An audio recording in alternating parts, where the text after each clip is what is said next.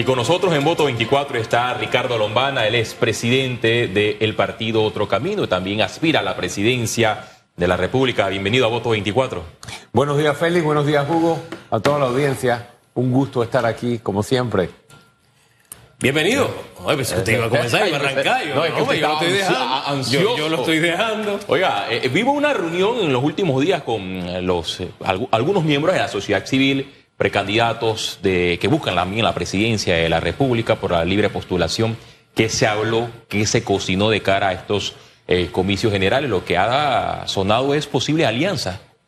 Bueno, para nadie es un secreto que el movimiento Otro Camino, a través de mi persona y otros miembros del movimiento, hemos estado haciendo esfuerzos eh, para lograr algo que nosotros consideramos es necesario para el torneo electoral de 2024 y además necesario para el país. Y me refiero a la unificación de un bloque independiente.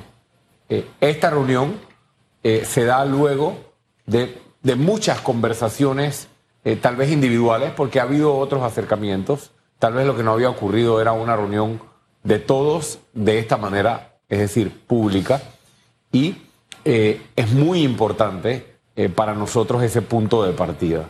Eh, la reunión eh, no tenía como primer objetivo hablar de alianzas electorales, aunque ese definitivamente es uno de los objetivos que consideramos debe perseguirse, porque muchos de los que estábamos allí sentados, en nuestra propuesta y nuestra visión para el país, tenemos muchas cosas en común.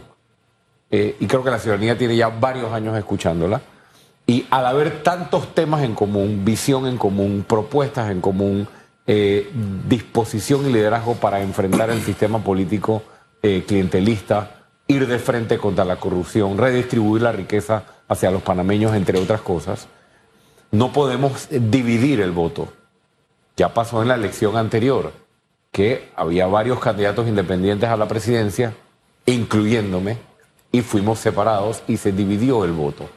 Si se divide el voto a nivel de presidente, a nivel de diputado, a nivel de alcalde y de representante, al final vamos a favorecer a los partidos tradicionales dividiendo el voto, que es el voto que llamamos independiente, aunque ese es un término que se cuestiona, pero es una forma de llamarle. Entonces, primero, expresemos todos nuestra preocupación por el país. ¿Cuáles son esos puntos? E hicimos nuestro listado de esos puntos que nos preocupan a todos. Segundo, mostrémosle al país que estamos dispuestos a sentarnos en la misma mesa a ponernos de acuerdo. Eso fue lo segundo que se logró. Tercero, empecemos a conversar sobre las soluciones, sobre qué vamos a hacer frente a cada uno de estos problemas y cómo lo haríamos.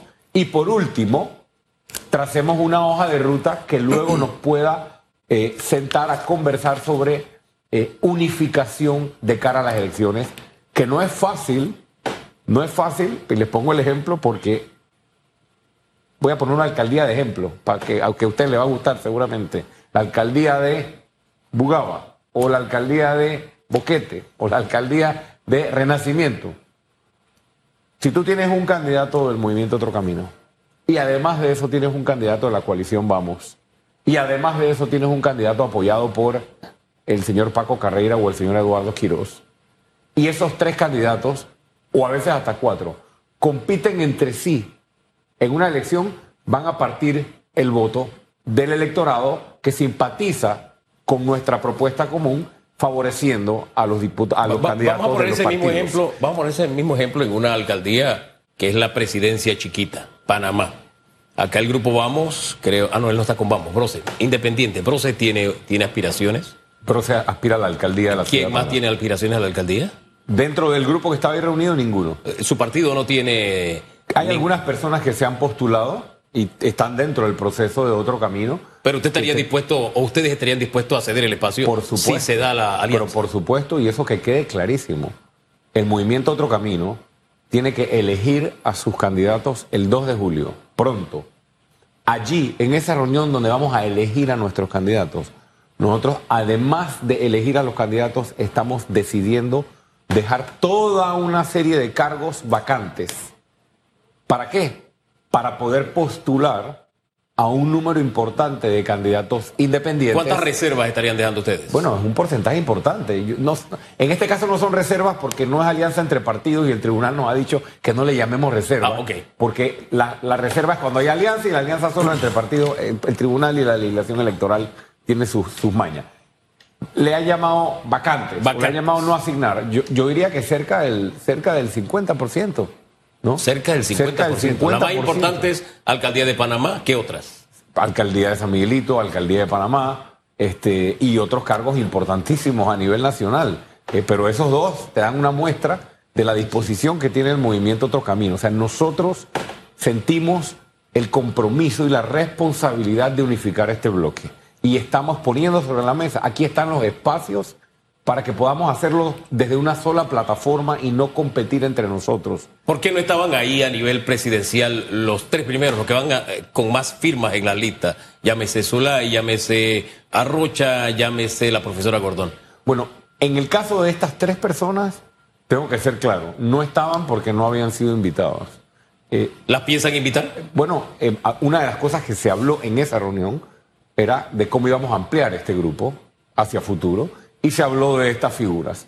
Yo no estoy seguro que se invite a los tres, eh, honestamente, pero... ¿A quiénes no se invitaría? Bueno, yo no sé si se puede invitar a la, a la diputada Zulay Rodríguez, por ejemplo. ¿Por qué? No lo sé. Porque ella tiene que decidir si ella es PRD o ella se va a alinear con estas corrientes independientes, ¿no? Una cosa que ella esté buscando firmas como candidata eh, independiente, pero ella no ha renunciado al PRD. ¿El mismo caso aplica para el señor Arrocha? El señor Arrocha no ha renunciado al panameñismo, entiendo. Entonces ella tiene que decidir si va a apoyar la corriente o el candidato panameñista o se va a alinear con corrientes independientes La profesora que van contra el clientelismo. ¿cómo queda en ese Con la esquema? profesora Gordón creo que hay un híbrido porque no, no existe el partido ahora mismo, el FAT, fue partido, eh, entonces no se puede decir que pertenece a un partido. eh, y yo creo que sí existen buenas posibilidades de que la invitemos a una próxima reunión. Ojo, eso no quiere decir que en este grupo se descartan personas que sean de partidos políticos. Lo que pasa es que ellos se tienen que definir. ¿no? Est- estas personas están buscando firmas como candidato independiente, además son de partido. Eh, hay varias personas que estaban en la reunión que han pertenecido antes a partidos políticos y no por eso eh, eh, hay que excluir. El grupo va a seguir sumando panameños independientes y de partidos políticos con el objetivo que estamos Pero la condición que, eh, con, con los tres específicamente que lideran la recolección de, de firmas, es que renuncien a sus colectivos políticos para participar de, de esta reunión. Y do- una segunda pregunta es que a mí lo que me genera ruido, según el calendario electoral, los partidos políticos tienen hasta el mes de septiembre para anunciar el tema de las alianzas, pero en vista de que su partido quiere tener esos acercamientos con independientes para hacer alianza, entonces, ¿cómo sería? ¿Qué ha dicho el Tribunal Electoral en ese aspecto específico? Bueno, eh, las alianzas son solo entre partidos, de acuerdo a la ley electoral panameña. Entonces, eh, hasta el 30 de septiembre se pueden hacer alianzas electorales. Sin embargo, el movimiento Otro Camino, eh, como partido hoy en día, tiene, como todos los otros partidos, hasta el 30 de octubre, 30 de octubre, para poder llenar las vacantes que haya dejado. Entonces, si nosotros solo elegimos, por poner un ejemplo, al 50% de la oferta electoral el día 2 de julio y tenemos el otro 50% vacante, la ley permite que hasta el 30 de octubre se llenen esas vacantes. Entonces, esto quiere decir que todavía existe un, un espacio de tiempo para ponernos de acuerdo, pero el reloj está corriendo. El reloj está corriendo y ya los candidatos de los partidos están en campaña y hay que eh, aprovechar el tiempo porque ya tienen más dinero, tienen más recursos y nosotros tenemos que saltar al ruedo rápidamente para poder competir electoralmente, en tratar de competir en igualdad de condiciones. Mire, yo, yo, yo celebro cada vez que un grupo de panameños se reúne y conversa, se dialoga, principalmente cuando no piensan igual. Acá en Panamá tienes que pensar igual para sentarte, no. O por lo menos es la tendencia de los últimos años, ¿no? y olvidamos que este país nació del entendimiento, del diálogo de dos facciones políticas que no es que discutían, se mataban, se mataban en el campo de batalla. Así nació este país. Literalmente. Del diálogo y del entendimiento. Por eso yo celebro que se puedan sentar a conversar, porque lo importante y lo permanente no son las ideologías, ni son los partidos, ni son lo, lo permanente de la República, es el país. Así que eso yo lo celebro. Sin embargo, hay que aceptar que hay grupos de pensar tan disímil en esa, en esa mesa que llegar a un entendimiento, no sé qué tan fácil sería. Por ejemplo, vamos a dicho, nosotros no tenemos candidato presidencial, no hay una decisión de grupo de apoyar candidatura presidencial, nosotros vamos por lo que vamos, es decir, representantes y diputados. ¿Cómo, cómo se entenderían con vamos? ¿Ya ¿Eso se puso sobre la mesa o es algo que vendrá después? Bueno, eh, sobre los dos comentarios que has dicho, creo que eh, das el clavo, es muy importante. Y me gustaría usar el ejemplo eh, de la señora Maribel Gordón. Yo creo que eh, es claro que ideológicamente hablando no vamos a coincidir con los planteamientos en, en todos los puntos. Sin embargo, yo he escuchado a la profesora Gordón muy preocupada por el sistema clientelista del país. En eso hay 100% de coincidencia. Yo he escuchado a la profesora Gordón hablar de la necesidad de promover la microempresa en Panamá. Nosotros tenemos varios años con el mismo planteamiento. La he escuchado hablar de la necesidad de eliminar situaciones de monopolios y oligopolios para que haya mayor competencia y mejores precios para el consumidor. Hay plena coincidencia con lo que hemos venido planteando. Sí, hay diferencias, hay diferencias, pero esas diferencias no nos deben separar. Por ejemplo, Pero, el eso no es cualquier diferencia con ella. Ella habla de cambiar el modelo económico, Bueno. económico para lograr esos, esos objetivos. Bueno, no es pero cualquier cosa. En esos temas, tal vez no logremos acuerdo si nos sentáramos con una persona como ella, con su pensamiento. Pero el país está primero. El país está primero. Por ejemplo, en el grupo que se reunió, hay personas a favor de la minería. Nosotros y varios de los que estábamos allí hemos sido claros y contundentes en nuestra posición con respecto al contrato minero y con respecto a la minería. Bueno, y hemos hablado de ello. El país requiere la madurez y la responsabilidad de que esos temas que nos puedan dividir, tratarlos precisamente con esa madurez, con esa responsabilidad y con esa visión, y que no sean el elemento divisor. Y, Ahora, y sobre, perdón, la sobre, segunda, sí. sobre lo que decías de vamos, sí, sí nos hemos puesto de acuerdo. eh, eh, por lo menos hemos conversado, Hugo, sobre eh, cómo sería una integración si se daría. Por ejemplo, si al final logramos un acuerdo, como se lo hemos planteado nosotros a ellos, es decir, que todos sus candidatos terminen de buscar firmas y que muchos de esos candidatos, o un número importante de esos candidatos, sean postulados, además de ser candidatos independientes por la coalición, por el movimiento Otro Camino. Bueno, si esos candidatos al final llegan a la Asamblea Nacional o llegan a las alcaldías o llegan a ser representantes de corregimiento, esos funcionarios de elección popular no son funcionarios del movimiento Otro Camino, serían funcionarios independientes en sus cargos que utilizaron la plataforma para integrar y tener más fuerza electoral entre los dos y no dividir el voto. Pero si tu pregunta va dirigida a qué pasa después eh, de eso, porque ellos no tienen, bueno, ellos tienen su línea. Sí. Y la coalición Vamos tiene candidatos independientes. Y ellos cuando estén en sus cargos se representan a ellos mismos como independientes, no a otro camino. Pero Pero la constitución dice otra cosa. Bueno. Te representa al partido y a sus electores. no, nosotros podemos tener a nuestros miembros del partido representando al partido en la asamblea y en las alcaldías. Oye, ¿ahí hubo gente de móvil en esa reunión que no, No, no había gente de No hubo gente de móvil. ¿Por No alguna razón en especial? Bueno, a esta reunión no fueron convocados. Probablemente se les puede convocar a una próxima reunión. Es algo que se está evaluando en el grupo también. Porque ahí también es agua, agua y aceite. ¿eh? Vamos y móvil, Bueno, pero agua y aceite. si nos, es verdad, y yo he tenido también, creo que ha sido obvio, ciertas diferencias eh, con el grupo, pero esas diferencias no son más grandes que la necesidad que tiene el país de que nos pongamos de acuerdo, Hugo. O sea, eh, ¿sabes qué es lo bueno? Que en esa mesa de ponernos de acuerdo, ahí no se están repartiendo ni puestos, ni contratos, ni botellas, ni concesiones, ni, ni, ni fondos de descentralización para hacer campaña. Es una mesa en la que realmente existe una preocupación genuina por el país. Entonces, si nos ponemos a buscar las diferencias de agua y aceite, se van a lograr los objetivos de lo que quieren los que están saqueando este país desde hace 30 años, que es que los independientes o quienes queremos combatir el sistema nos dividamos.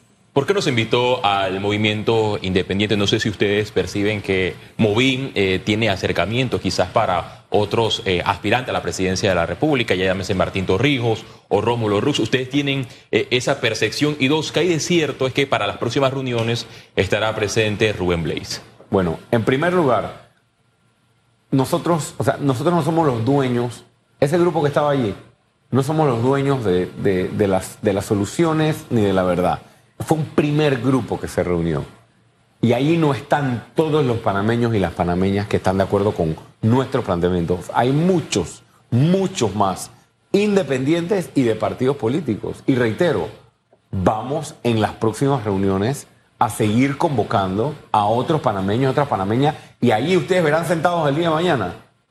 Espero que así sea. Gente de partidos políticos eh, que coincida con esta visión y gente independiente. Y sobre la presencia de Rubén Blades, ojalá, ojalá esté presente en la próxima reunión. Eh, así se lo he expresado. Eh, creo que otros que participaron en la reunión también se lo han expresado.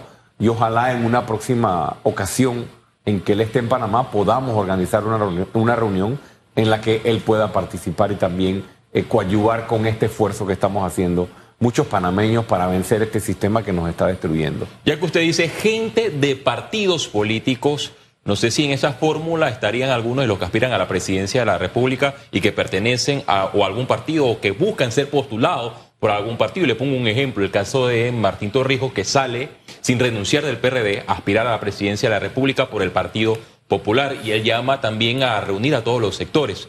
Ustedes podrían tener también ese acercamiento con eh, Martín Torrijos, pese a que también él pertenece a un partido político.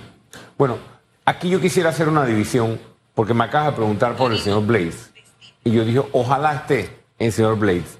El señor Blaze ha dicho tajantemente que hay que llegar a gobierno para desmantelar el Estado clientelista y el Estado corrupto.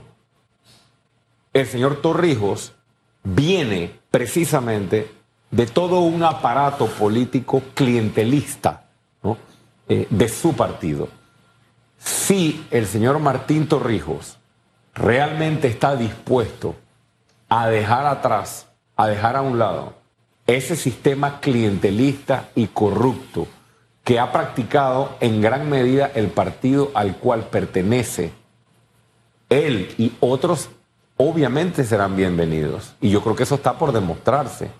Él está hablando de que quiere unir sectores, pero alrededor de qué? Alrededor de... Porque es fácil hablar. Aquí hay un partido político que es el Movimiento Otro Camino, sin clientelismo, que respeta la dignidad de las personas. En nuestro partido está Leonor Calderón, que perteneció 30 años al PRD hasta que escribió con su puño y letra, este partido no me representa, porque ha caído en las garras de la corrupción y el clientelismo. O sea, para, para que él formara parte tendría que renunciar. No, no es que tiene que renunciar, pero yo esperaría un gesto de esa naturaleza. Si no se siente representado por lo que hoy representa el PRD, ¿por qué estás navegando en dos aguas? El país no necesita dos aguas. El país no necesita grises, blanco o negro. Vamos contra la corrupción de frente. Venga de donde venga, sean PRDs, sean de otros partidos o sean independientes. Tras un paso como ese, ¿ustedes apoyarían la candidatura presidencial del el señor Blades?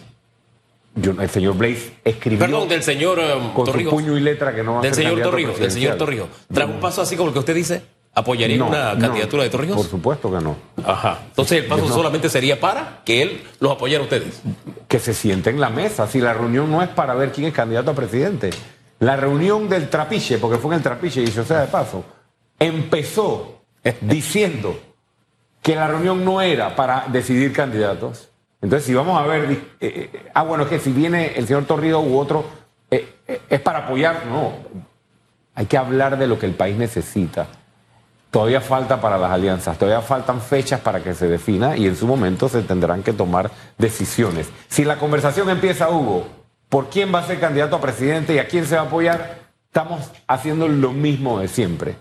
Oye, cositas rapidito que se nos acabó el tiempo. Ya viene Melitón Arrocha en camino. De seguridad está a menos de 21 firmas de, distancia de la profesora Gordón a la velocidad que ella lleva. Pero en fin, eh, ayer nos decía el señor José Stout en eh, debate abierto que se transmite a través de la pantalla de Eco TV los domingos a las 3 de la tarde, que hablar, hablar de clientelismo, desmantelar el sistema clientelar sin decir cómo se va a sustituir o con qué se va a sustituir, es como un, se trata como de un caramelo sin azúcar y que eso es peligroso.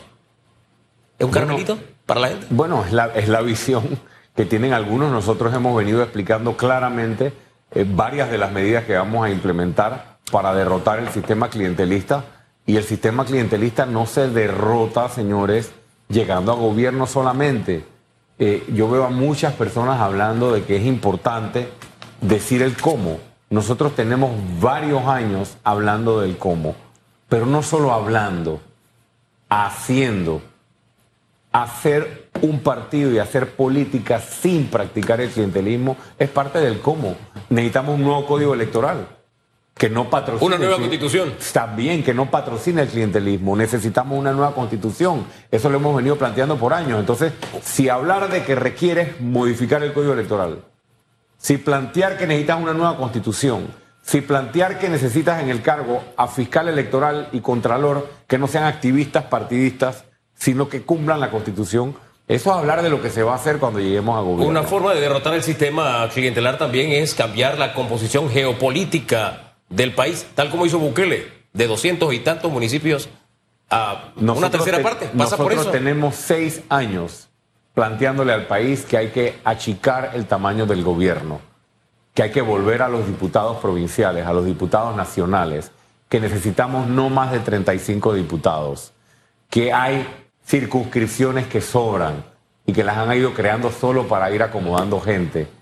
Coincidimos plenamente con lo que él hizo y con lo que él está haciendo en El Salvador en cuanto a eh, ir achicando el tamaño de la burocracia para que haya más recursos para resolver los problemas de los panameños. Ese es nuestro planteamiento y nos sentimos identificados con el mismo. Se nos acaba el tiempo, pero nos gustaría que abordara rápidamente el tema de los jamones versus el presupuesto del oncológico. Hubo un recorte por parte del Ejecutivo y el representante del Ejecutivo reacciona y que va a poner a disposición el dinero necesario, pero sin eh, señalar cuánto específicamente. Lo hemos venido planteando en las últimas semanas desde que está la petición de los pacientes del oncológico. Es lamentable que aquí haya dinero para una serie de gastos innecesarios y no haya dinero para las prioridades del país. Aquí se realizan primarias, aquí hay subsidio electoral millonario, aquí se pagan vallas que dicen el gobierno cumple, esas vallas están por todo el país aquí se pagan viáticos, se alquilan camionetas de lujo, aquí se paga publicidad estatal, se pagan gastos de movilización, se pagan botellas, se pagan toda una serie de gastos a través de los cuales se roban la plata y en los que no se roban la plata son gastos que no son prioritarios y se le dice que no a los pacientes del oncológico. Eso también se acaba tomando decisiones. No se necesita, y es importante, Félix, Hugo, no para todo necesitas una nueva ley. Se necesitan autoridades que hagan cumplir la ley. Porque, ¿cómo puede ser que tú discrecionalmente puedas decidir, ¿verdad qué? 25 millones para jamones y no hay plata para el oncológico para los pacientes. ¿Cómo tú puedes hacer eso discrecionalmente? Para eso es la planificación. Para eso debería atenderse las prioridades del país que son nuestros enfermos. Oiga, la señora Ana Matilde Gómez, bien pasado de tiempo, pero usted eh, dice que hay sectores que preguntan el cómo. Es una de las que está en, esa, en ese grupo, que antes de reunirse hay que tener algo en blanco y negro y el cómo es importante. Además, a ella, le llamaron a última hora, faltaba un día, no pudo reagendar sus cosas. ¿Por qué la dejaron para el último día? Si... ojalá podamos contar con la diputada Ana Matilde Gómez. Eh, bueno, aspira a la diputación con la licenciada Ana Matilde Gómez en una próxima reunión. Y eh, en la reunión que se tuvo, precisamente se diseñaron unos pasos para próximas reuniones y uno de esos pasos es sentarse a que todos aportemos lo que tenemos del cómo y poder hacer un consenso de cómo vamos a tomar estas medidas una vez estemos en gobierno. Ella puede, uno, evaluar lo que se presenta en la mesa y dos, traer también sus propuestas y lograr ese consenso que necesitamos. Y honestamente considero que este grupo este grupo que se reunió necesita eh, de la licenciada Ana Matilde Gómez que se sume al esfuerzo. Oiga, me, invade la duda. Ella está siendo apoyada por Móvil, ¿no? Ella de lo, yo no, lo sé. Me parece, no, no estoy seguro. No, yo no lo sé. Eh, a mí me parece que es una persona que hasta ahora ha mostrado independencia en su actuar. Total. este, sumaría mucho con toda la experiencia que aporta a un esfuerzo como este. Hombre, y también forma parte de quienes crearon el piso por el que caminan hoy, más entre comillas cómodamente, porque no es nada cómodo ser independiente o de libre postulación. Ella forma parte de ese, de ese grupo de personas, eh, también el, el señor Juan Jovane, entre otros, que como un Quijote, de verdad estuvo batallando contra los molinos de viento y al final logró lo que hoy en gran medida tienen los independientes. Gracias eh, por acompañarnos esta mañana, señor Lomana. Gracias.